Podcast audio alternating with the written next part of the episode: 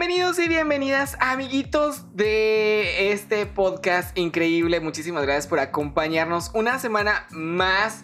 Hoy estamos estrenando pues una plataforma nueva aparte de Anchor FM, Spotify, Apple Podcast y bueno, todas las eh, redes sociales donde ustedes pueden escuchar este podcast hablando con Juanca. Ahora nos subamos a YouTube y pues nuestra invitada de esta semana, Selvin, que pues va a estar con nosotros el día de hoy, pues es el primero en el episodio de YouTube. La verdad es que me, gusta muchísimo y que sea como el padrino del YouTube.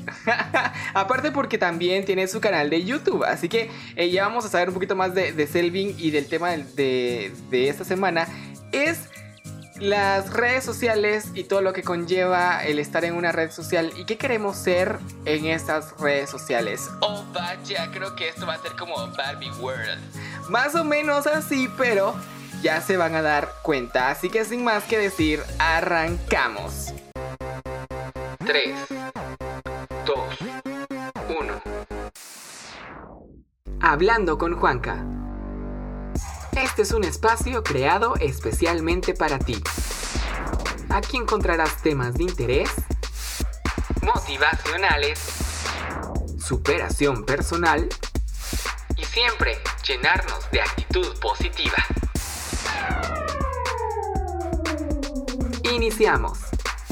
Entonces arrancamos esta semana. Estoy súper acompañado. Yo sé que mm, pues ahorita por la pandemia, por todo lo que se está dando, la cabina virtual es lo máximo. Aunque estemos en el mismo país, pero estamos eh, a la distancia. Esta es la cabina virtual de Hablando con Juanca y con nosotros Selvin.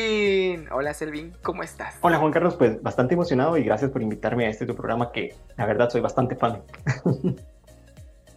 Eso. Oye, ¿por qué Juan Carlos? Eh? ¿Qué, ¿Qué, seriedad? Sí, es que como me estaba diciendo Don Selvin hace rato, entonces dije Don Juan Carlos, ¿no? no, no sé. no, no se vale. Eso me parece muy bien. Selvin, de verdad, esta semana es increíble porque aparte pues estamos estrenando, nos estamos estrenando en YouTube. Y es que esto ya lo había pedido varias personas, de que ¿por qué no subía el podcast a, YouTube? Y yo así de, bueno, ¿por qué no? Pero este, no me había animado la verdad. Así que este es el episodio donde pues será, es el, es el número 7 del podcast, pero el primero en YouTube. Súper, súper genial. De verdad, y muchísimas gracias, ¿no? Por considerarme el padrino del podcast en YouTube. Eso. sí, la verdad es que sí, porque pues el primero tiene que haber un padrino, así que pues bienvenido. Gracias de verdad también por aceptar la invitación, porque pues a veces es como dudoso si alguien quiere estar o no en, en un podcast, pero la verdad es que me parece muy curioso todo lo que está pasando hoy en día en redes sociales, porque ahorita en cuarentena obviamente el uso de redes sociales subió más. El consumo de redes sociales aumentó. Todos nos mudamos más a las redes sociales. Ya literal tenemos una vida virtual. O sea, ¿cómo en tu caso, por ejemplo, ¿cómo has vivido esta cuarentena? Bueno, yo, yo sí lo sé, pues, porque, pues, famoso en TikTok y digámoslo así. Así que vimos la evolución de Selvig en TikTok en cuarentena. Pero ¿cómo, ¿cómo fue esto también que te volcaste a las redes sociales y aparte de, estar en YouTube y en Instagram, pues saltaste más a las redes sociales como TikTok. Ok, pues digamos que la, pandemia me puso en perspectiva todo,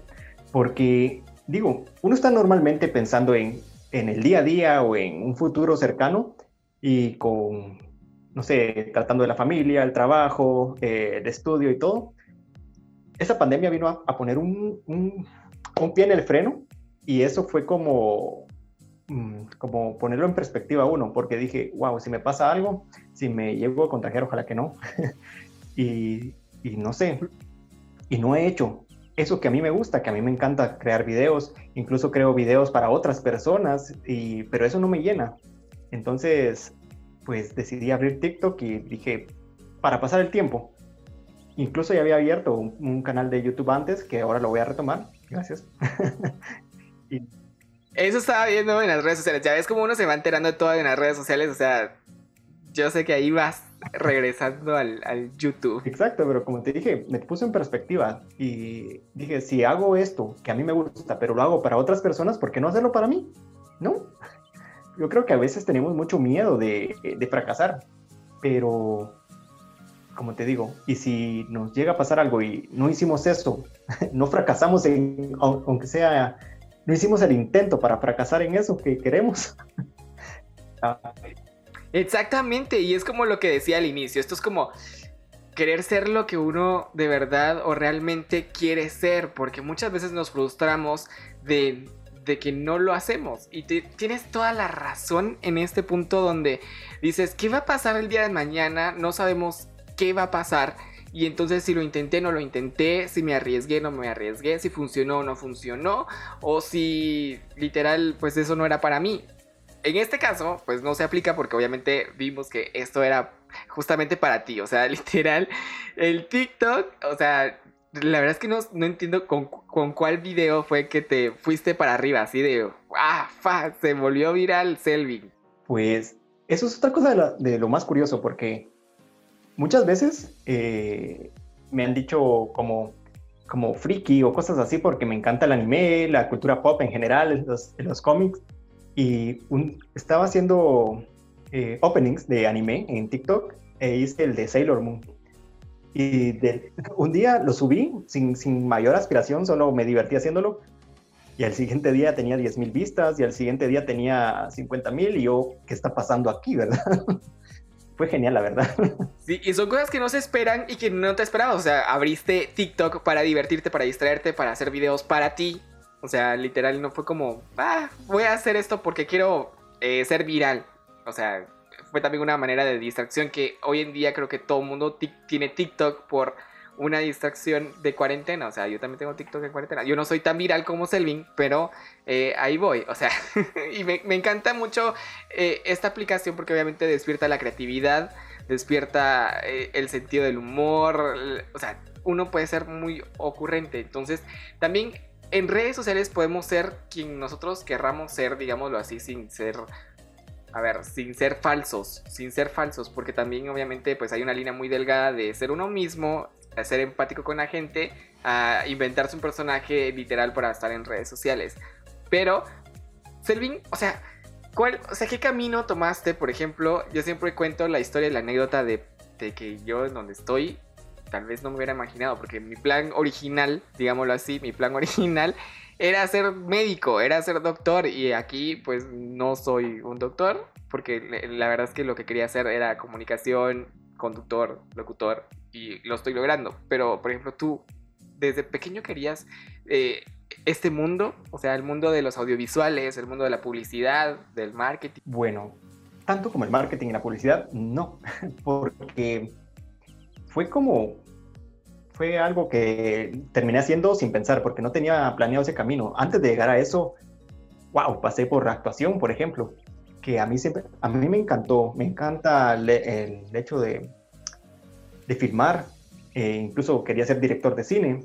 Quiero, quiero ser director de cine en algún momento. Em, pero para llegar a todo esto, como te digo, hay muchos obstáculos y creo que antes de llegar a una meta uno tiene que caerse mil veces, ¿no? y nada. Claro. Entonces tenemos ahora las herramientas de las redes sociales, YouTube, eh, TikTok, que TikTok ha descubierto muchísimos talentos, muchísimas personas que les gusta cantar, que nunca habían cantado en público, cantan en TikTok ahora y son famosas, o sea, virales por lo menos. Eh, personas que han querido ser locutores, que en TikTok hacen doblajes o han empezado algún podcast y lo anuncian en TikTok, en YouTube, personas que les gusta crear comedia y lo hacen en YouTube, TikTok y todas estas redes sociales algo parecido me pasó a mí. Eh, yo siempre había querido ser actor o director. Incluso eh, eh, yo tengo, siento que tengo muchas historias que contar. Y una de mis mayores metas es hacer cómics. Tengo muchísimos bocetos, muchísimas historias escritas, en, pero nunca han salido a la luz por miedo, quizás. Esos son talentos ocultos, Elvin, talentos ocultos que ni yo sabía, ¿eh? O sea, no sabía, o sea, dibujas entonces también. No, no. eh, garabateo, pero no dibujo. Es... Pero sí escribo, escribo las historias. Pero, pero eso está súper genial, o sea, es una mente, o sea, es una mente súper creativa, literal, o sea, súper creativa. Y muchas veces, o sea, también eh, creo que acá en, redes sociales mucha gente tal vez no se atreve a dar el paso como para grabar contenido, a ser, eh, creativo o crear contenido propio. Porque obviamente en TikTok sabemos que podemos hacer lip sync, podemos hacer bailes, podemos hacer de todo. Pero el crear contenido también como por ejemplo para YouTube, que ya es una plataforma un poco más, eh, digamos, más seria donde tienes que tener un contenido original y, así. O sea, es un gran reto. Y muchas personas hoy en día quieren ser gamers eh, de, streaming, obviamente, eh, youtubers, influencers, que más adelante vamos a tocar el, tema ya más de, influencer. Pero, ¿por qué no hacerlo? O sea, mi pregunta es ¿por qué no hacerlo? ¿O por qué no atreverse? O también, lo más importante, ¿por qué sí hacerlo? O sea, ¿por qué crees tú que sí hay que hacerlo? Sí hay que atreverse a hacer algo en, redes sociales. Iniciaré con el ¿por qué no? ¿Por qué no lo hacen las personas? Y eso me incluyo porque me ha, detenido durante muchos años. Incluso después de haber iniciado en YouTube, le puse una pausa de mucho tiempo por lo mismo, por el miedo al ¿qué dirán? Por el miedo a que tus amigos se burlen, porque me ha pasado, Aquí personas que yo creía que eran mis amigos se terminaron burlando, personas que yo no sabía o no las consideraba tan amigos me terminaron apoyando un montón. Y yo creo que ahí está el, el punto del por qué las personas no nos atrevemos a hacer las cosas, del miedo al que dirán. Pero una vez se pierde ese miedo, pasamos al siguiente tema, que es el por qué sí. Y yo lo veo así, como lo dije en un inicio. Solo vivimos una vez, o sea, nos podemos morir mañana. no quiero ser fatalista ni nada en el programa ni ponernos a... Claro, pero, es cierto, ¿no? O sea, si mañana me despierto con 70 años y me doy cuenta de que no hice eso que quería hacer, ¿realmente viví? Mm, no sé, yo animo a todas las personas que están escuchando que si quieren ser cantantes, pues practiquen y que lo hagan. Que si quieren ser streamer eh, de videojuegos, que lo hagan, ¿verdad? Lo importante es hacerlo. Lo demás, pues, es lo demás nada más. Literal, y es que ese es el miedo muchas veces de muchas personas que creo que es lo que hay que vencer hoy en día. O sea, el miedo al qué dirán. O sea, ¿será que a veces, muchas veces nos debemos de preguntar en este punto de yo soy feliz haciéndolo, cómo me siento yo haciéndolo y por qué me va a importar lo que las demás personas digan si yo me siento bien haciéndolo. O sea, ¿qué importa? Acá, por ejemplo, te diste cuenta de quiénes son tus amigos, quienes sí te apoyan, aunque estés haciendo, por ejemplo, digamos, el, el, refrán o la frase típica para los hates de, de, TikTok. Es como, es que TikTok es para hacer el ridículo y solo vas a hacer el ridículo. Y muchos lo dicen y no se atreven. Yo siento que ellos son los que dicen o son los que muy en el fondo quisieran hacer TikTok, pero no se atreven y entonces lo critican. Muchas veces pasa eso. Y como dices, o sea, te, critican y entonces también esas cosas muchas veces nos traen como abajo y nos desaniman y por eso también no nos atrevemos. Pero acá está el punto y la clave. Es una clave increíble que mencionaste obviamente, donde, o sea, ¿cómo me voy a sentir yo? O sea, me siento bien haciéndolo, me divierto haciéndolo y lo voy a seguir haciendo. Cuando uno rompe ese miedo y el, y el que el qué dirán pase a un segundo plano, digamos, o pasémoslo al último plano, porque si no nos va a seguir afectando. Entonces, literal, hay que atreverse, hay que perder el miedo a lanzarse al agua. Yo también, te prometo, Selvin, que yo tenía miedo de hacer un podcast. Yo mis planes de hacer podcast venían desde noviembre del año pasado y mira hasta la fecha en la que me estoy lanzando a hacer podcast. O sea, no digo que está mal o que pero me tardé en tomar la decisión por ese miedito al que dirán o el o al será que, que la voy a pegar o no, porque eso uno no lo sabe, pero a mí en lo particular y me di cuenta también que me estaba afectando el que dirán, el que dirán. Y hoy en día, pues creo que eso no, no cuenta, ¿no crees? Sí, exacto, no cuenta. Eh, yo creo que lo tomamos, le damos mucho más importancia de lo que debería de darse, porque muchas veces esas personas que te bajan están en tu misma familia y eso es como ay, un poco frustrante. Eh, ese no es mi caso, pero he visto muchos casos que así es. Y bueno, yo digo que hay opiniones a las que les dan más peso. Le puedes dar más peso a la opinión, por ejemplo, de un hermano que al de un amigo, ¿verdad? Exactamente. Y algo muy importante que mencionaste acá, la familia a veces no apoya. Digamos que, por ejemplo, acá en Guatemala las familias son un poco más tradicionales. Es como, tienes que buscar un trabajo, tienes que estudiar una carrera universitaria. O sea, tienes que tener un trabajo que sí te dé dinero. A ver, en estos, en este, en esta, en este tiempo de cuarentena, digámoslo así, he aprendido muchísimo y aparte que he investigado a otros, o sea, he escuchado más podcasts em, en la plataforma, obviamente, para como para ver cómo es el rollo, porque no sabía cómo era el rollo. Pero he seguido algunos podcasts creativos de ventas, de marketing y me han ayudado un montón. Y en, una, en uno de esos episodios que escuché, que eh, era de este podcast, este podcast que se llama Cállate y Vende, se llama el podcast. Muy bueno, te lo recomiendo por supuesto, porque ah, para ventas, para marketing, para cualquier cosa ayuda un montón y el, el chavo es increíble.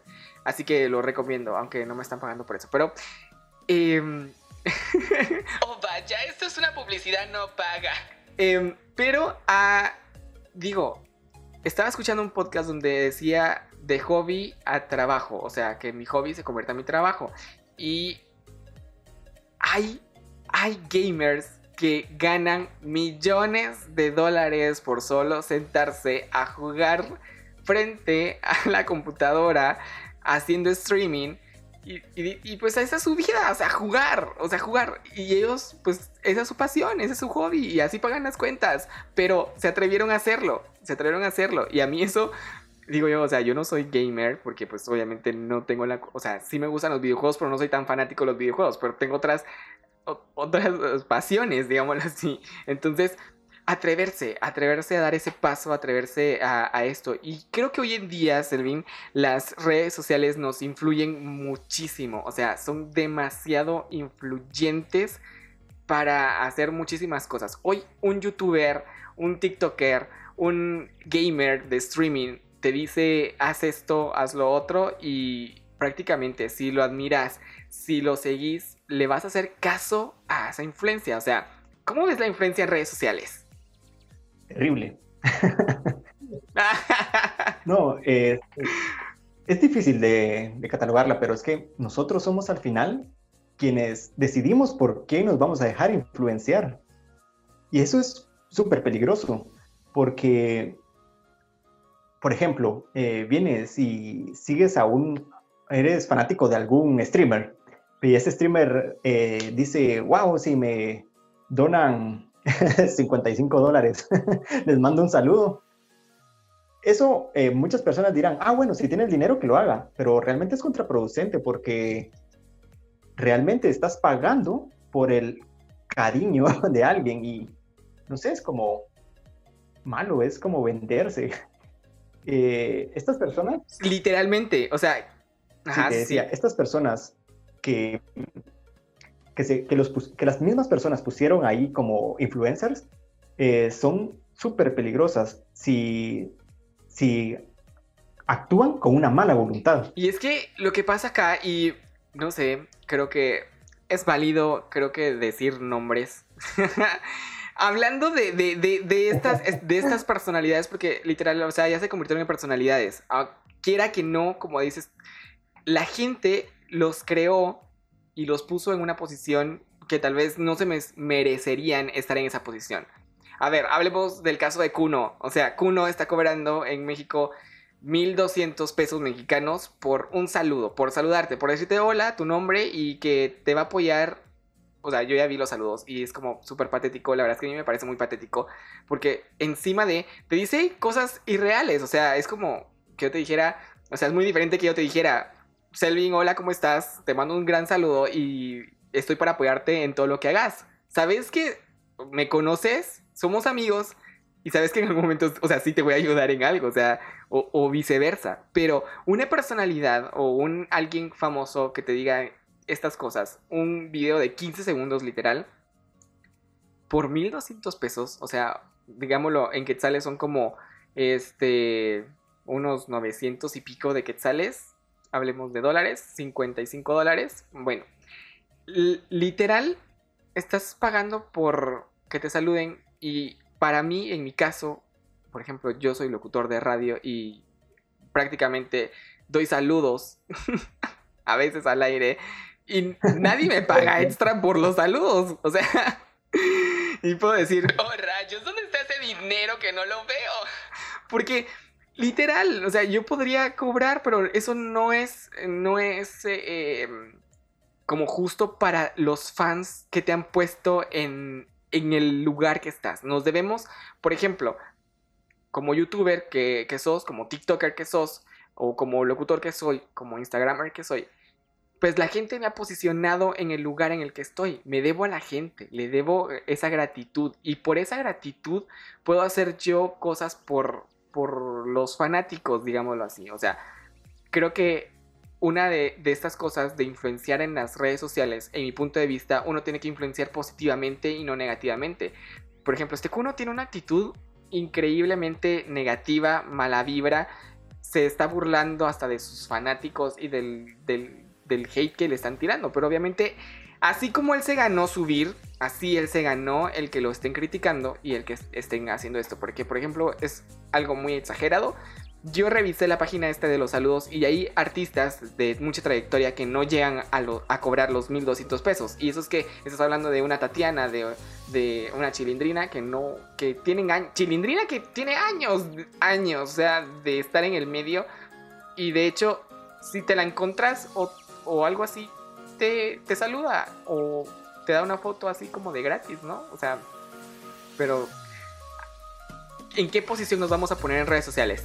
Y, eso tiene mucho que ver con lo que quería decir de que una cosa es recibir un saludo de alguien con talento, con trayectoria, que se haya dedicado a una especie, a un tipo de arte durante muchos años, y otra es de uno, por ejemplo.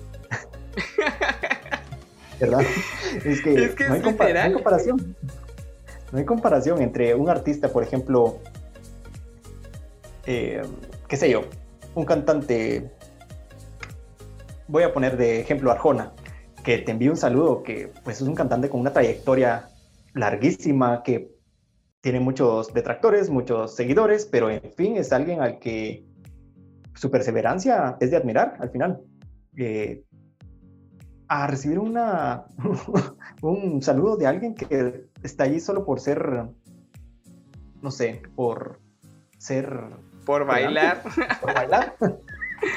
es que, digamos, decimos, no hace nada, no tiene ningún talento, porque obviamente no canta, no, el contenido que hace no es ni siquiera original, porque bailar, todo el mundo lo hace en TikTok, o sea, hasta yo he bailado en TikTok y el tener esa, o sea, creo que como, tienes un muy buen punto, o sea, Arjona es un cantante, compositor, ha trascendido en la música, ha ganado premios, o sea, ha ganado premios por lo que hace. O sea, acá en TikTok, pues obviamente TikTok te premia con seguidores y cosas así, o con te manda un árbol de luz, lo que sea. No sé si eso es verdad o mentira, porque pues no lo sé. Pero, este, no es un, no es un Grammy, no es un eh, MTV Music Video, o sea, no es un award de MTV, no es un billboard, no es nada parecido o no es un... No es nada. O sea, nada. A mí, a mí en lo personal sí me, molesta y me enojé muchísimo por esta situación porque digo yo, o sea, la gente que piensa en redes sociales, porque posiciona a alguien así, pedante, abusivo, eh, altanero, en en una posición de una personalidad, alguien que influye. ¿Y cómo influye esta persona? O sea, ¿cómo influye esta persona? Influye negativamente, porque literal, mm, yo ni lo sigo ni nunca lo seguí, pero me eh, diría, me dieron ganas de seguirlo para dejar, para, para dejarlo de seguir, o sea, porque literal es como, mm, no se vale, o sea, creo que acá podemos también ver otro contraste del hate, porque hay muchas personas que hacen Em, cosas muy buenas en redes sociales. Tutoriales de, de yo qué sé, de pintura, tutoriales de matemática. He visto gente que hace matemáticas en YouTube. O sea, ah, si eso lo hubiera tenido en nuestro tiempo, creo que eh, nos hubiera servido un montón, ¿no crees? Demasiado. Sí, estamos en el tiempo de la información al alcance de un clic. En nuestro tiempo teníamos que buscar en bibliotecas. ¿Te acuerdas de eso? Me acuerdo, o sea, antes había que caminar ciertos, eh, a ver, no, no, voy a ser tan exagerado, pero ciertos kilómetros, pero para ir a un café internet cuando apenas estaba iniciando el internet para poder buscar. Pero tenías que ir a la, o a la biblioteca o tenías, a ver, a ver si se acuerda alguien de esto, el encarta, o sea, el encarta que eran libros que tenías en tu casa porque era como eh, de cajón tenías que tener eso para poder hacer alguna, alguna investigación. O, las láminas de la librería que pues ahí estaba toda la información. Tenías que leer las, las figuritas de atrás para poder encontrar la información. Pero antes costaba más. Ahora, pues hay muchísimos recursos en todos lados. Desde cómo aprender a cantar, tocar un instrumento, matemáticas, eh, ciencias, políticas, sociales. O sea, todo está a un clic como lo dices. Pero hay gente que tira hate por tirar hate. ¿Qué piensas de, de esto? De este tema en particular? O sea, la gente que tira hate solo por tirar hate, sin razón. Creo que son las personas que no se han atrevido a hacer lo que esa persona ya hizo. O sea, por ejemplo, si eh, hay un tutorial de cocina y esta persona está cocinando, qué sé, una hamburguesa, siempre vas a ver comentarios de, no, que esa hamburguesa no se hace así, que es más rica así, que no sabes hacerlo así. Y te, te, te aseguro que todas estas personas que son haters son las personas que desearían estar haciendo ese tutorial, pero no se atreven a hacerlo. Esto se ve muy marcado en, TikTok, por ejemplo, que hay un hate tremendo. Menos mal, en mi comunidad, la comunidad que he creado en TikTok, súper sana, es súper... Los vikingos. Exacto, son súper sanos, son súper geniales, pero he visto otros, otras cuentas donde alguien sale divirtiéndose y rápido aparece un comentario de, no, lo estás haciendo mal, no, esto y lo otro. es como, ¿qué, ¿qué, está pasando aquí? Y sobre todo en, en, en, otras redes sociales como Twitter, que Twitter es una red social increíble que trae información súper rápido, a mí me encanta, pero, wow, las personas de, muchas personas que están allí es, no sé, están amargadas por algo. Eh, ahí se respira hate. es, es el nido del hate en las redes sociales. Literal. Y es que, por ejemplo, hablando un poco de, o sea, creo que la red social que más hate puede tener, creo que es, Twitter. Y de hecho, pues hasta exponen a la gente, digamos. No sé si te has dado cuenta, pero hay gente que hoy en día es muy delicado estar en, eh, platicando con alguien o tener, por ejemplo, por ejemplo, en cuarentena, que podés tener las hormonas súper alborotadas y tener sexting con alguien, pero no sabes con quién estás teniendo sexting. Y de repente yo he visto que exponen a la gente en Twitter y publican en Twitter porque Twitter no tiene una política de desnudos tan censurada y que pues permite esto así como como Juan por su casa diríamos así porque literal o sea como Juan Carlos por su casa sí es como o sea de repente ves que alguien que sigues le dio me gusta a algo porno y ahí te parece, o sea, es como ya de cajón te aparece porno en Twitter. Y eso también implica que te aparezca tu pack en Twitter porque la persona se molestó y te expuso allí. O sea, eso es un extremo increíble de hate. Porque la verdad es que creo que cuando haces estas cosas, pues las haces con alguien de confianza y que, pues obviamente es para pasar el rato. O sea, no, no sé me estoy desviando un poco del tema, pero es un ejemplo que quería dar porque son los peligros también del hate en redes sociales. Puedes, pues, puede aparecer tu pack en Twitter, o sea, y comentarios y comentarios. Me acuerdo yo que alguien se animó a hacer eh, esto, poniendo como en contexto esto, de el Anonymous de, de Guate comenzó a exponer a la gente que estaba detrás de cuentas falsas que exponía a, a los packs de la gente. O sea, y los empezó a, amenazar de que si en 24 horas no cerraban la cuenta, no cancelaban la cuenta, iban a, iba a exponer quiénes eran. Y algunos pues no hicieron caso y los expuso, o sea, expuso el perfil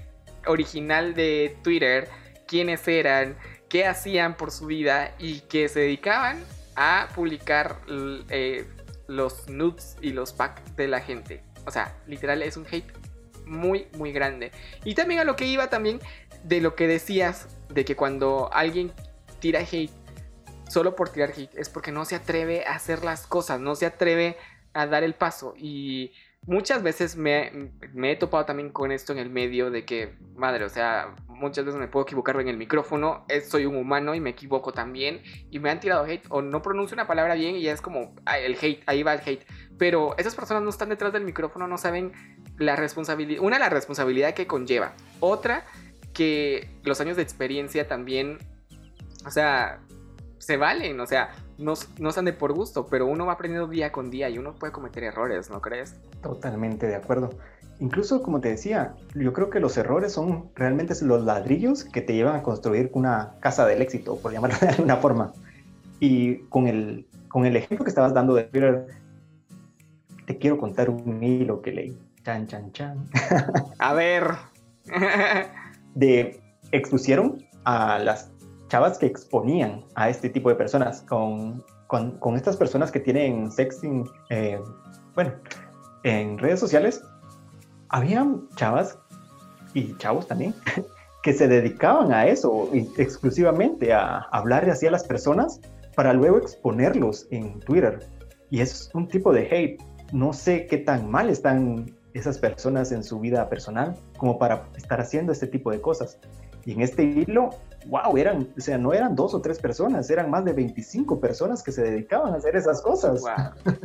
y eso estoy hablando de acá en Guatemala, imagina. Eh, en otros lugares del mundo ¡Órale! a estar súper, súper, súper malas personas con esto. Y no solo en Twitter, ya no quiero seguir manchando la imagen de Twitter porque a mí me encanta esta red social. Te, encanta Twitter, ya me di cuenta, fanático de Twitter. Pero es cierto, como decías, eh, de repente uno abre Twitter y porno, y es como que, ¿qué? Eh, en YouTube también se ve eso. Alguien que está iniciando es bombardeado eh, por hate de que sí, que tú no das risa, que no te pareces a Auron, que no te pareces a Vegeta, que no te pareces a este, que no te pareces al otro. Y no me malentiendas porque a mí este tipo de personajes como Auron, Vegeta, Luzu, etcétera, me encantan porque tienen un contenido genial. Pero el chiste no es parecerse a ellos, sino crear, crear un, un grupo desde cero, ¿no? Con tu misma, con tu propia personalidad. Y esto también creo que detiene mucho a las personas porque, eh, como te digo, el hate llueve cuando, y es cuando más duele, cuando uno está iniciando, en cualquier red, en cualquier red. En todas las redes sociales se da esto, o sea, incluso, bueno, Facebook ah, te vuelves viral con un meme, con algo que hiciste, o en, bueno, en Instagram no se ve tanto porque Instagram es más superficial, fotos eh, no hay tanto hate, o a veces es como, ay, se, te ve la lonjita o algo así, pero yo la verdad es que en Instagram no he recibido hate. En TikTok, que no soy tan grande en TikTok, porque pues la verdad es que no lo soy. Y uso TikTok porque me divierte y pues no importa si no me vuelvo viral. Pero eh, con el tamaño que tengo, que no es como el de Selvin, o sea, recibo a veces hate. O sea, es como, ¿qué les pasa? O sea, no puede ser. O sea, digo, oh vaya, estoy haciendo TikTok por diversión, no por agradarles, amigos. Pero, eh, no se atreve, la gente no se atreve a hacerlo. Y cuando te das cuenta de, las, de, quiénes son los que están detrás de estas cuentas, o no publican nada, o son falsos, o, o nada. Pero creo que acá es donde podemos llegar al punto de tocar la responsabilidad que tenemos que tener en redes sociales. Porque una, nos podemos convertir en una influencia o nos podemos convertir en alguien famoso, aunque no lo seamos al inicio, tenemos que tener esa responsabilidad en redes sociales de quiénes queremos ser o qué queremos reflejar en redes sociales y que al final de cuentas vas a ser un canal para muchas personas, aunque te vean cinco, pero si influyes a las cinco, pues obviamente ya, ya lo estás generando, pero genera una responsabilidad, o sea, ¿cuál sería como la responsabilidad en ese caso, Selvin? O sea, que, podríamos tener. Yo creo que es bastante la responsabilidad, aunque no, aunque no se vea así. Por ejemplo, hay que cuidar mucho nuestra privacidad, para empezar. Porque si uno expone la privacidad en redes sociales, eh, bueno, de por sí uno ya la está exponiendo, pero si uno no, no le pone límites a esa exposición, esto se vuelve hasta peligroso para la persona. Hay que tener mucha responsabilidad en saber qué postear, cómo postearlo y en dónde postearlo, porque no voy a postear una foto eh, yo frente a mi casa eh, con el número de mi casa ahí, ¿verdad? Eh, o, o, la ubicación de tu casa. Exacto, porque he visto, he visto post con la ubicación de la casa y es lo peor que alguien puede hacer.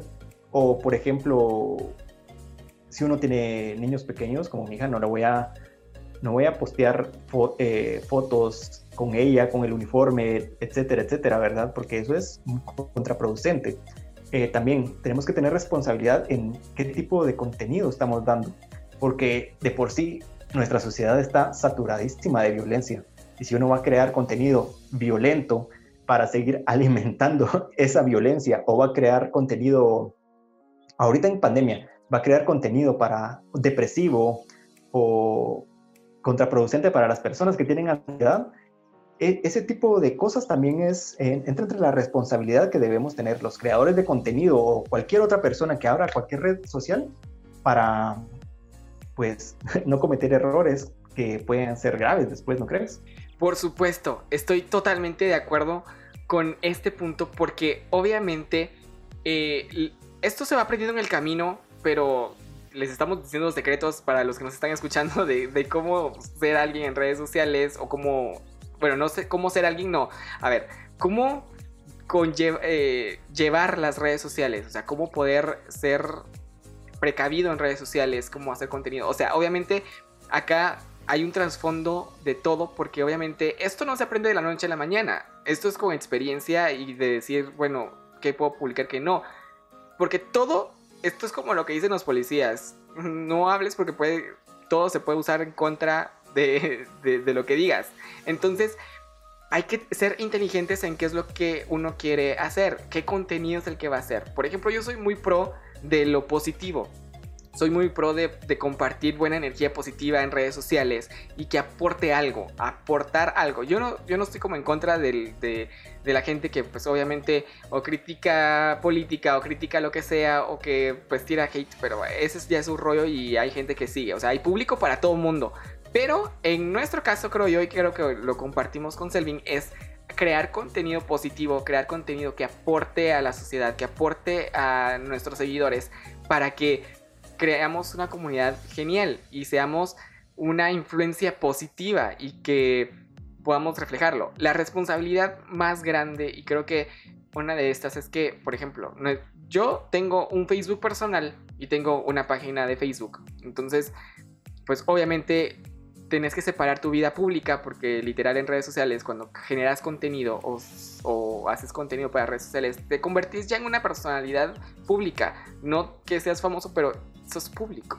Entonces no puedes publicar estoy en tal restaurante o pues, si quieres publicar la comida pues está bien, pero eh, no publicar ciertas cosas de privacidad que sean privadas de uno mismo el, también el, saber qué decir o qué criticar, porque cuando entramos a la crítica o queremos criticar algo, viene muchísimo hate, porque hay gente que le va a estar a favor o que va a estar súper en contra. ¿No te ha pasado a veces que, has publicado como un pensamiento así de, algo y tiran hate? Sí, sí, me pasa. Muchísimo. y ya sabes, en qué red social. sí, sí. Es que es increíble porque a veces uno eh, llega y, oh, se me ocurrió algo, lo voy a publicar y pongo un tweet azul. Ay, ¿por qué no pusiste morado? Y el, de abajo, ¿por qué le estás gritando? Y el de arriba, no, es que el rojo es mejor. Y no, ¿por qué tienen Twitter? No, es que TikTok. Y, de repente se vuelve una bola de nieve de comentarios que ya no tienen nada que ver con lo que había publicado. y es increíblemente chistoso ese fenómeno, la verdad. Es, es muy chistoso porque uno genera una discusión, literalmente, por ejemplo, en Twitter generas discusiones y que se pueden generar discusiones de la nada, o sea, como decir, puedes publicar el color, tu color favorito solo porque se te ocurrió que el azul era el, color del día y pues la gente no lo toma como muy bien a veces y es como, tira eso, pero también es como el punto de qué publicar, qué darle a la gente, qué, qué hacer, es una responsabilidad muy grande, muy grande. Por ejemplo, en, la radio también uno tiene una responsabilidad, en un, medio de, comunicación masiva, tiene que tener también responsabilidad. Pero en redes sociales muchos lo toman como un juego y no es un juego literal, porque después obviamente se convierte como en, un trabajo, como se convierte en en lo que te gusta hacer y no arruinarlo con esas cosas. Entonces, acá podemos entrar también al otro tema que me parece muy genial, que hoy en día es muy común, pero también crea muchísimas polémicas. Y estamos hablando de los benditos memes. O sea, ¿cómo ha cambiado la situación con los memes, no? Sí, totalmente, totalmente. Es súper curioso porque estaba, estoy haciendo una investigación personal sobre este tema y me di cuenta que con los memes retrocedimos. Oiga, y cuando digo retrocedimos no lo digo a mal, retrocedimos unos 5.000 años, cuando los egipcios, egipcios, sí, los egipcios, perdón, eh, eh, escribían con jeroglíficos y, y esos jeroglíficos expresaban no solo palabras, sino sentimientos, acciones y todo este tipo de cosas cuando ellos entendían. Ahora uno puede escribir literal solo con memes y todo el mundo les entiende o, bueno, entienden lo que quieran entender. o por ejemplo, si no estás en el contexto también no los entiendes. O sea, tienes que estar como al día en muchas cosas porque hay memes. A ver, por ejemplo, a mí me pasó últimamente y creo que también los memes influyen muchísimo. O sea, influyen muchísimo. Porque, o sea, por lo que voy a decir, a mí me influyó dos memes estuvieron publicando en Facebook y memes acerca del juego de Among Us que se volvió ahorita muy famoso, por cierto, y que ya Selvin y yo ya lo jugamos y nos perdemos ahí 3, 4 horas jugando. Pero... Un par de horas, un par de horas. No a, mí un día de verdad me dieron las 2 de la mañana jugando Among Us. O sea, de verdad fue... No, no, no puedo con eso. Pero volviendo al punto que quería, este, em, no sabía de qué estaban hablando. O sea, era como salían los muñequitos estos del videojuego y era como, ¿qué están hablando? Y que hasta que me metí como a, investigar muchísimo más y me di cuenta que era un videojuego y que ahora se había vuelto tendencia número uno en descargas y que pues contribuí a que pues, siguiera en el puesto número uno a descargarlo. Y entonces creo que muchas veces eh, entramos a, ese punto. Si no, eh, es un dato curioso, porque pues si uno no está enterado de las cosas, no entiende los memes. Sí, exacto. A mí me pasó una semana entera eh, viendo memes de Chomín y todos se trataban de Chomín y Chomín aquí, Chomín allá. Y yo, bueno, ¿desde cuándo les gusta tanto esa comida? porque todos se decían Chomín. Y de, pronto pasaba una moto y ahí va un Chomín. No, pero si no es un repartidor el que va ahí. Ah, que vi el meme, entré en contexto de, oh rayos, ahora sí entiendo por qué todos hablan de Chomín. y... Oh rayos, ahora todo tiene sentido, hermano. Exacto, perdí una semana de mi vida eh, fuera de contexto. no, pero hay que tener un poco de, de, ojo a esto porque todo, todo ahora se vuelve meme. Cualquier cosa, lo que tú creas es un meme.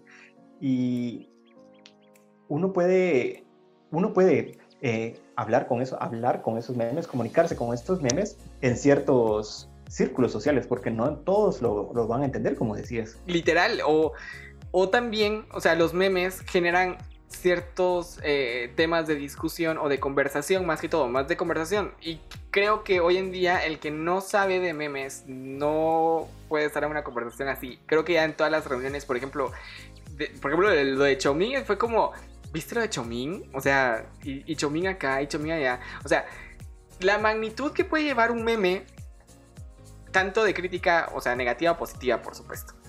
Pero, por ejemplo, volviendo al tema de Among Us, o sea, la influencia que tuvo fue tan grande que mucha gente empezó a descargar el videojuego.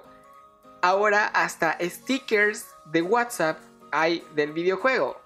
O sea, y mucha gente está metida en el videojuego y todo lo relacionan, aunque no tenga mucho sentido, pero lo relacionan con el juego y lo vuelven meme. Y hay que estar acá, hay que estar como actualizado. O sea, porque si no, de verdad te digo, o sea, por ejemplo, acá, si yo no me hubiera enterado nunca de lo que había sido Chomín, yo me hubiera quedado con un signo de interrogación en la cara de lo que estabas hablando y te hubiera preguntado, o sea, ¿qué Chomín qué? O sea, ¿qué pasó con el Chomín? Sí, exacto. Y eso con Among eh, como decías, sí, es tan, yo creo que es tan pegajoso ese juego porque eh, uno desconfía de todos al final en este juego y al final hay un impostor y vi varios memes donde decían, tú y tus amigos, alguien me traicionará o, o en esta o le dice el esposo a la esposa, en esta relación hay un impostor y cosas así. Es divertido cuando uno entra en el contexto de lo que se está hablando, porque si no, como, como estábamos hablando, no le entiendes absolutamente nada. Nada, nada, nada. Es un, es un lenguaje literalmente que hay que estar en contexto. O sea, literal es como los jeroglíficos, lo que hablabas al inicio, que me parece súper interesante tu investigación. Quiero saber más de esa investigación. O sea, ¿a qué se dio que lo estás investigando? Pues, la verdad, quiero proponerlo como un tema de tesis, ¿me entiendes? y, la, y me parece muy interesante. Oh, rayos, ya te expuse entonces. no, pero es muy interesante porque, como te decía, eh, eh, el, ¿cómo se llama? El lenguaje, el lenguaje escrito ha evolucionado durante miles de años en cualquier, en cualquier idioma, ¿verdad?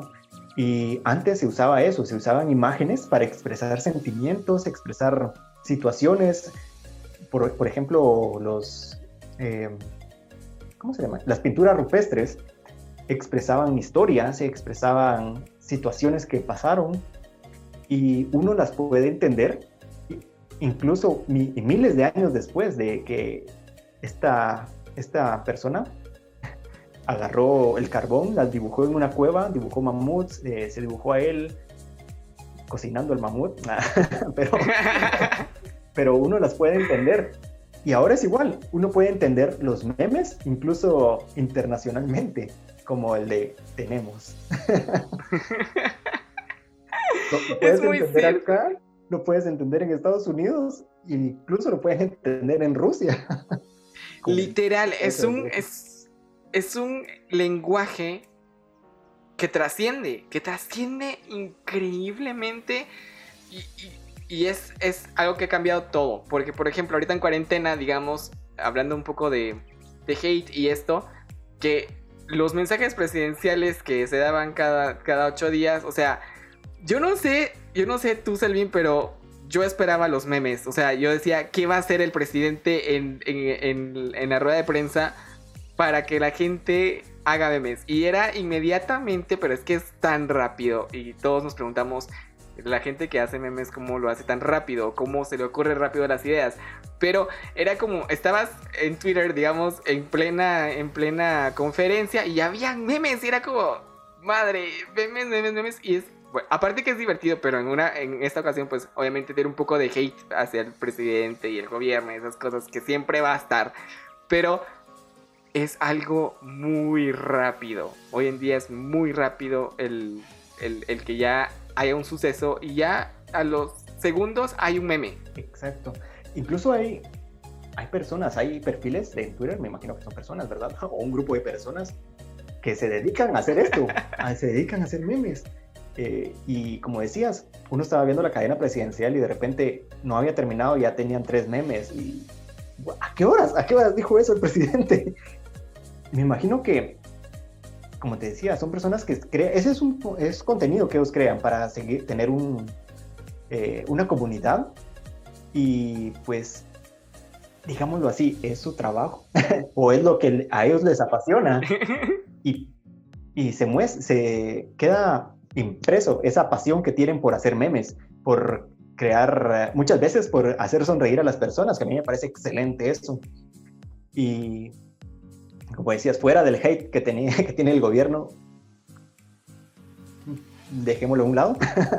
Eh, estas personas que se dedicaban a hacernos reír con los memes express, em, son personas que tenían que tener también mucho cuidado y responsabilidad, entre comillas, de qué es lo que iban a publicar, porque no podían publicar memes fuera de, fuera de contexto, por decirte así, o, fue, o memes hirientes o que no, no tuvieran relación con lo que estuviera pasando en el momento. Literal, o sea, todo conlleva una, una responsabilidad. Como diría Spider-Man, un gran poder conlleva una gran responsabilidad. O sea, lo siento, tenía que meter algo de los supers.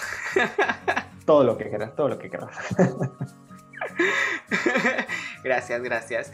Pero, este, ya, eh, por ejemplo, ¿por qué ser influencer hoy en día? O sea, ¿por qué querer ser influencer hoy en día? A mí me, me da mucho la atención esto porque mucha gente quiere ser influencer. O sea, mucha gente. Y hay mucha gente que se lo cree, o sea, se, se, lo cree, pero también hay que tener como un balance, no sé. O sea, ¿qué, qué, piensas de, esto de, el querer ser un influencer? Yo creo que el querer ser un influencer em, ha venido, ha estado muy marcado porque se ha vendido la, la imagen del influencer como la persona que va a un restaurante, llega y paga con un post. Que las personas lo, me parece ridículo eso, la verdad. Las personas lo persiguen en la calle para tomarse una foto. Eh, yo creo que ha impactado mucho, sobre todo en los más jóvenes, el querer ser influencer por este tipo de cosas, por, por, la fama, por, por el poder de, para la redundancia, influencia que tiene sobre la sociedad. Pero yo creo que es contraproducente. Yo creo que una persona que realmente quiere ser influencer debe tener un contenido, un contenido positivo, o ya sea, y cuando digo positivo, ya sea político, sea de comedia, sea de lo que quiera que vaya a hacer. Eh, esta persona debe ser muy consciente de eso, de tener al menos un talento, porque si no, eh, o sea, yo creo que en este momento ya estamos aburridísimos de los influencers que tienen el poder porque uno se los dio y no tienen una pizca de talento y quieren pagar todo con su carita bonita, porque normalmente las personas que son influencers son personas eh, muy bien dotadas, ¿no? Son personas bonitas, son hombres súper musculosos o súper guapos, eh, chavas súper guapas, pero yo creo que con ser, como le decimos acá, ser carita, no es suficiente para ser un influencer. Hay que tener un poco de idea de lo, de lo que conlleva eso. Es mi querido hermano. Exactamente, y tenés y tenés un punto muy bueno que me, me interesa muchísimo eh, que lo toquemos ahorita. Por ejemplo, yo le digo prostitución del trabajo muchas veces con esto de que, por ejemplo, hay influencers que, te, que dicen o que hablan con las marcas y que dicen, eh, yo dame producto gratis o dame eh, la comida gratis o dame lo que estés recibiendo gratis. Y yo te publico eh, un post con tu producto y listo, ¿verdad? Y siento yo que esto es, le digo prostitución, no por faltar respeto a, a la gente o algo así, pero denigra muchísimas veces la posición de otros influencers que les está costando muchísimo trabajo posicionarse. Y acá quiero entrar en un punto donde la publicidad, a, final de cuentas, un influencer es un medio de, de difusión, es un es publicidad, está haciendo publicidad de tu producto. Y hay que saber cómo manejar la, eh, la publicidad en redes sociales. Y esto se paga, un post se paga, las historias se pagan. O sea, no es como todo de, sí, hagamos canje. Pues está bien, tal vez eres un microinfluencer que pues obviamente no tiene la, cantidad de seguidores que alguien más la, tiene y pues no puedes cobrar tanto. Pero igual hay que saber cómo manejar esto de la publicidad. Y muchas veces la gente cree que... Em, que uno es como creído o como que quiere abusar de su influencia, pero te ha costado porque una, creas contenido, una, te has ganado eh, la influencia o que te siga la gente por quién eres y por tu contenido y porque tu palabra cuenta mucho en tus redes sociales. Si tú le dices a la gente, vayan a esta página, ellos van, van a, a visitar la página. Entonces, este tráfico tiene un precio y mucha gente que se cree influencer solo por tener una carita bonita, como dices, o un cuerpo bonito, y regala el trabajo que de verdad conlleva hacer. O sea, hay gente que hace videos muy bien producidos y que alguien les diga, mira, o sea, vamos a, hacer pauta contigo, vamos a trabajar contigo con una marca, pero va a ser canje. Pero a esa persona le cuesta tiempo, le cuesta recursos, le cuesta la creatividad que le pone al asunto, es un trabajo. Y no solo es como de can que va a vivir el hombre. Exacto. Eso es un gran dolor de, cabeza para los que trabajamos en publicidad, porque me ha tocado, me ha tocado trabajar campañas con eh, personas que me dicen, mira, yo quiero incluir en esta campaña publicitaria a tal fulanito, influencer de Guatemala, obviamente. Yo le digo, ok, que ¿cuánto le piensa pagar? Ah, se les paga. Yo pensaba entregarle mi producto y es como que, ¿qué?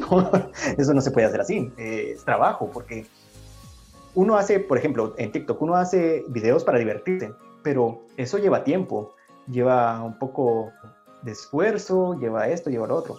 Y el tiempo es caro. pero eso también puede ser contraproducente para las personas, para los influencers que aceptan el canje, porque al final les dicen, bueno, quiero 35 posts de mis productos en tus redes. Llega un punto donde esta persona está cansadísima de subir, de subir eh, videos que a él no le gustan, que él no siente, y se nota, se nota muchísimo. Eh, en la publicidad es muy contraproducente este, este, este canje, hay que tomarlo con pinzas porque no sabes realmente quién es bueno para tu negocio, ni, ni, si, ni siendo influencer sabes que si ese negocio eh, es bueno para ti. Por ejemplo, hay en, en TikTok se ve mucho, muchos, muchas personas que están empezando a hacer publicidad y hay unas que son muy malas, la verdad, pero no, no es que ellos sean malos, o sea, no, no, es que su contenido sea malo, porque su contenido es muy bueno, pero a la hora de hacer publicidad, simplemente no, no. Hay personas que no nacieron para eso. No casan. Exacto, y hay otras personas. No casan, y es que... Perdón, hay otras personas que son geniales para eso y nunca te los hubieras imaginado. Vi, un, vi una creadora de contenido española que se llama Aurona Rolera eh, haciendo un TikTok con publicidad. ¡Wow! lo más random del universo, pero eh, el video es súper genial, súper genial. Y vi a otra persona, es una influencer también, eh, mexicana, no recuerdo el nombre en este momento, que su contenido es muy bonito y haciendo publicidad era como, ¿qué rayos? Estamos en los ochentas de nuevo. Es como, compren esto, compren Mateo. Afecta mucho su contenido, la verdad.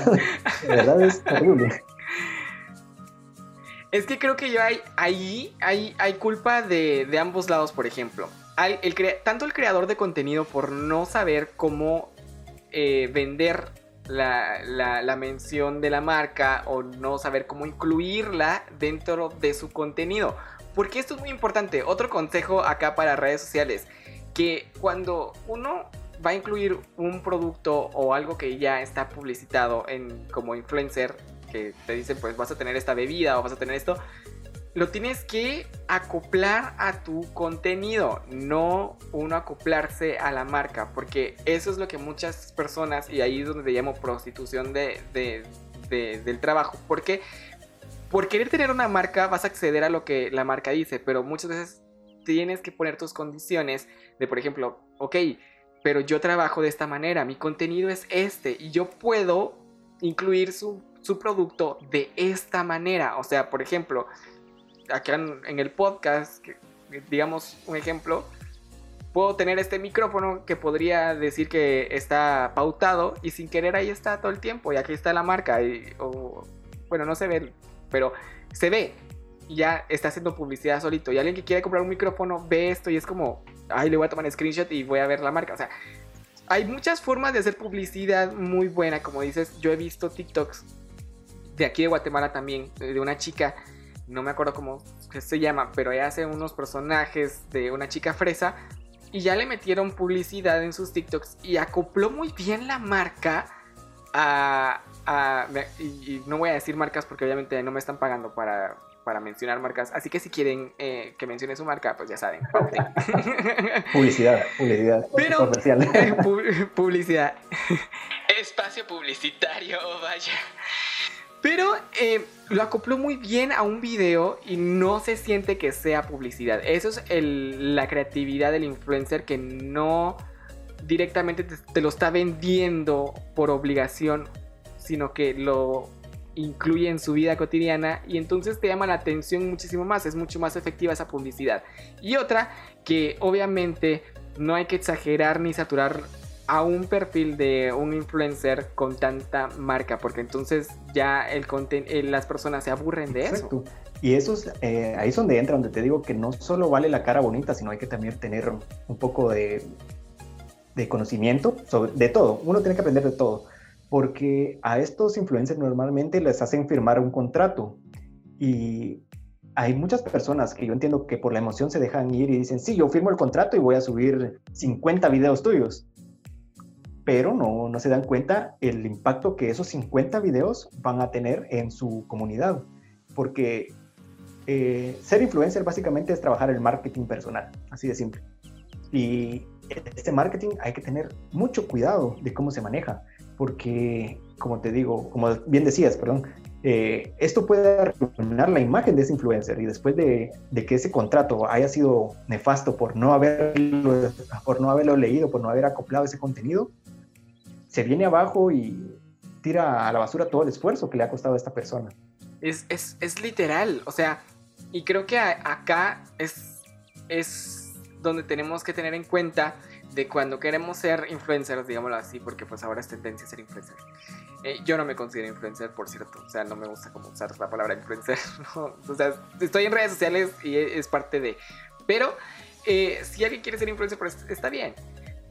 Pero acá se ve que hay que tener un poco de mm, mente fría a la hora de hacer las cosas o de querer incluir una marca. O sea, no hay que irnos por una emoción, como lo estabas diciendo, porque por irnos por una emoción podemos arruinar lo que hemos creado. La gente nos puede dejar de seguir porque ya cree que le estamos vendiendo solo por enseñar algo. Y entonces ya no lo va a tomar orgánicamente el término de redes sociales, pero no lo va a tomar orgánicamente, sino lo va a tomar como una obligación y es como, ay, no, por ejemplo, me está vendiendo esto, ya no quiero ver el contenido. Entonces baja el como la gente que te sigue, ¿no? muchísimo. Y como decíamos antes, esto es un gran esfuerzo. en las personas que, que, crean contenido no es de estar sentado en la casa y, ah, bueno, voy a publicar algo y mil, mil personas la van a ver. No. Uno tiene que saber qué tipo de contenido, tiene que saber de estadística, saber eh, en qué horario se maneja mejor el contenido, cómo, qué contenido le va a gustar a la, audiencia cuando uno ya no tiene contenido que a uno le apasiona, pues tiene que buscar unas alternativas para mantenerse fresco siempre y eso es, wow, súper difícil. Y tirar todo esto a la basura por un contrato que normalmente, aunque se mire que a los influencers les pagan muy bien, no es, no es tan así. no. es tan así. Eh, eso es, eh, hay que tener mucho, mucho conocimiento sobre eso, hay que investigar, como decíamos al inicio del podcast, estamos en la era de la información al alcance de un clic. Puedes encontrar información de esto en YouTube, en, en donde más, en Spotify, en Twitter, en TikTok, en todos lados. en todos lados. Eso es muy cierto. La verdad es que es, es, algo increíble y consejo. O sea, de verdad, esto es como también un trabajo. Literal, se ha convertido ya en, un trabajo para muchas personas. Así que no, no lo, no lo desperdicien, no lo arruinen y no traten de llevarse por una emoción por, solo porque ya tienen una marca y ya la van a hacer y van, la van a pegar, porque muchas veces esto es contraproducente, digámoslo así, porque o te ayuda o te perjudica, depende cómo lo, lo hagas literal o cómo lo plantees en redes sociales, porque, wow, o sea, literal, creo que uno tiene que conocer su marca, como, como decías, su marca personal, porque literal en redes sociales somos una marca. Y saber cómo vendernos también y saber qué marcas sí pueden estar y qué marcas de verdad hay que decir, esto no es para mí, o sea, literal, porque yo no voy a, no sé, no voy a decir nada porque pues mejor me, me quedo callado. Pero no, no, qué interesante, Selvin, de verdad. E, este, este podcast muy, muy interesante, datos muy buenos. Creo que fue algo eh, genial. Y aquí podemos seguir hablando y horas de este tema. Es muy amplio, la verdad. Pero tocamos temas muy interesantes, muy buenos. Y espero que todos ah, hayan pues aprendido un poquito. Creo que eh, eh, este podcast es para aprender un poco a cómo manejarse en redes sociales, literalmente. Cómo aprender a manejarse, cómo aprender a llevar una vida en redes sociales y que no está mal que alguien se quiere dedicar a las redes sociales, a crear contenido, a ser gamer. O sea, literal yo esta semana dije me voy a convertir en gamer, necesito esos, millones de... Pero no soy bueno para eso, así que no lo voy a hacer. O sea, me voy a dedicar a lo que soy bueno, a los podcasts, no sé. Bueno, ¿algo que quieras agregar, Selvin? Pues nada, yo quisiera eh, exhortar a todas las personas que están escuchando a que se animen, a que se animen si quieren, si tienen un talento que quieran explotar, tienen las redes sociales al alcance de, tu, al alcance de su mano. Esas personas que les gusta crear poemas tienen Twitter, esas personas que les gusta bailar tienen TikTok, esas personas que les gusta ser comediantes, cantar, etcétera, tienen YouTube. Anímense, al final solo tienen una vida, ¿verdad? Eso es al final es cierto, eso Selvin, de verdad, qué genial, ¿no? Y al final es eso también, el que, el atrevernos a hacer las cosas, porque no sabemos si mañana estaremos o no estaremos. Y es, es muy bonito eso, qué, qué, inspirador, por cierto, qué inspirador porque eh, hay que atreverse, hay que atreverse de verdad. Y bueno, Selvin, tus redes sociales, porque es sumamente importante para la gente que, pues, ahora no, no me hagas esa cara, por favor. Para los que están viendo en YouTube, ya vieron la cara que hizo Selvin como, oh rayos, voy a decir mis redes sociales. pues sí, porque sos, ya sos una figura en redes sociales. Eh, si quieres decir tu TikTok nada más o, o tus otras redes sociales, no sé cómo lo estás manejando porque pues no sé.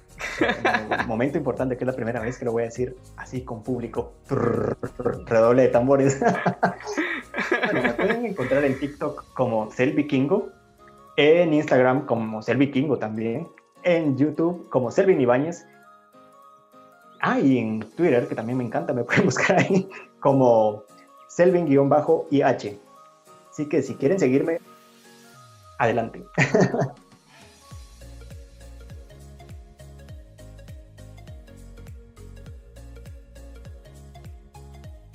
Wow, esa historia la verdad es eh, bastante espeluznante, trae mucha, mucha acción y no, no, no es cierto.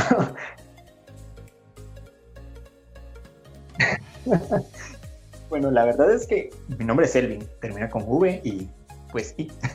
y mi otro nombre también empieza con V y también I.